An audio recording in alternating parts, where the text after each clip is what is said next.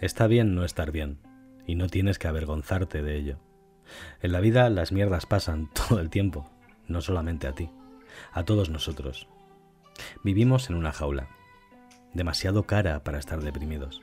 Tienes que trabajar para pagar, no tienes tiempo para llorar. Sé lo que se siente. No vivo en Marte, soy un ser humano. Soy un simple terrícola, como tú. Te levantas temprano, trabajas duro, por poco dinero, vuelves a casa y nadie aprecia tu sacrificio diario. Es una mierda, lo sé. Y lo peor de todo es que parece que no va a cambiar, al menos por el momento. Lo entiendo, pero, y siempre hay un pero, puedes hacer algo al respecto. Compromiso. La gente dice que cuando se toca fondo todo mejora, pero no es porque no puedas bajar más, siempre puedes excavar en el fondo, sino por lo mucho que dolió el golpe. Ese dolor te hizo replantearte tu vida y comprometerte al estilo de Escarlata O'Hara. A Dios pongo por testigo que nunca más pasaré hambre.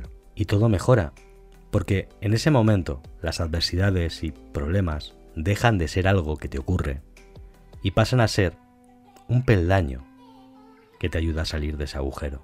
Y ese enfoque lo cambia todo.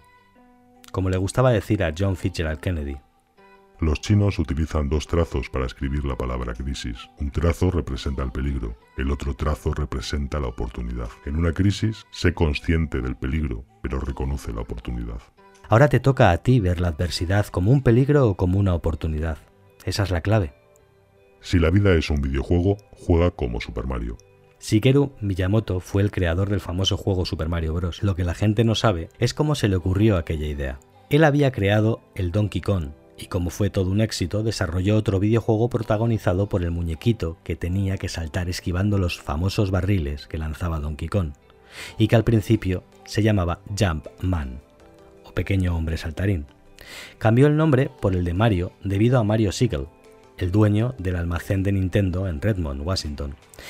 Pero eso no es lo importante. Lo importante es que el muñequito, que esquivaba todos los barriles de aquel gorila loco, acabó teniendo su saga de videojuegos. La moraleja es clara. Donkey Kong es la vida tirándote mierda sin parar. Y si eres lo suficientemente hábil, acabarás trascendiendo y teniendo tu propio videojuego. Ahora en serio. El planteamiento es esencial. Convierte los obstáculos que se te presentan en módulos de adversidad, como si fueran los famosos barriles que lanzaba Donkey Kong, y sube la rampa de la vida superándolos. La mayoría de la gente no analiza su realidad y luego se echa las manos a la cabeza cuando un problema le estalla en la cara. Te sugiero que te sientes y analices tu vida. Identifica los módulos de adversidad a los que tendrás que enfrentarte para intentar pasar la siguiente pantalla de tu videojuego y trata de esquivarlos de forma proactiva en lugar de esperar a que te estallen en la cara. Puede que no mejore, pero se estabilizará. Todos los corredores del mundo saben que correr un maratón va a dolerte. La vida es igual. Es una larga carrera en la que tienes que correr todos los malditos días. Y te va a doler. Entonces, ¿cómo puedes afrontarlo? Bueno, puedes aprender algo de los corredores. Correr es una batalla contra uno mismo, porque puedes parar cuando quieras y abandonar. Estás en una lucha constante con tus pensamientos negativos.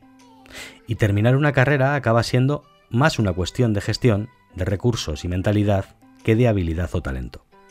Lo primero es enfrentarte a tus demonios internos, ya sabes, esa horrible voz interior que tienes alojada dentro de tu cabeza, que te grita 24 horas, 7 días a la semana. Eres un perdedor, no lo conseguirás, no eres lo suficientemente bueno, eres un asco, apestas, ¿qué te crees que aún tienes 20 años? ¡Patético! Tienes que matar esa voz. Cuando esa voz interior negativa llama a la puerta de tu conciencia, expúlsala con un mantra.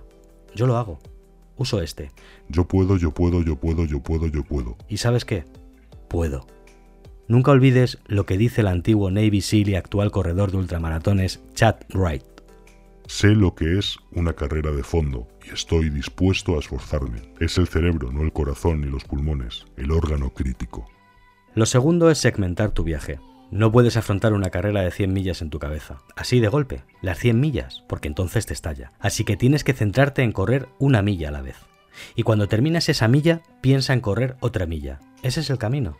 La mejor manera de escalar una montaña es mirar al suelo. Nunca mires al cielo. Si te centras en mirar tus pasos, sin apreciar el desnivel o la distancia hasta la cima, estarás en ella antes de darte cuenta. En la vida es lo mismo.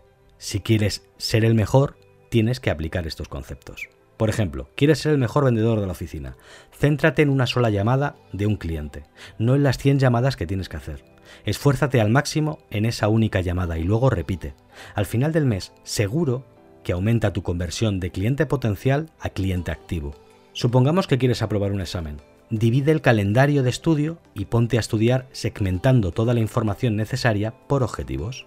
O por ejemplo, si quieres ponerte en forma, céntrate en hacer el entrenamiento del día. No pienses en los seis meses que te quedan para poder bajar esos 10 kilos que te sobran. En su lugar, céntrate en tu objetivo diario y entrena.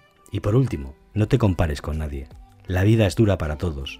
Cada uno se enfrenta a una guerra diferente. Por eso hay que ser amable con los demás. Que tengas un gran día. Mi nombre es Malafama 1981 y para mí es todo un placer acompañarte en este podcast. Te mando un cálido abrazo y nos escuchamos en el siguiente episodio.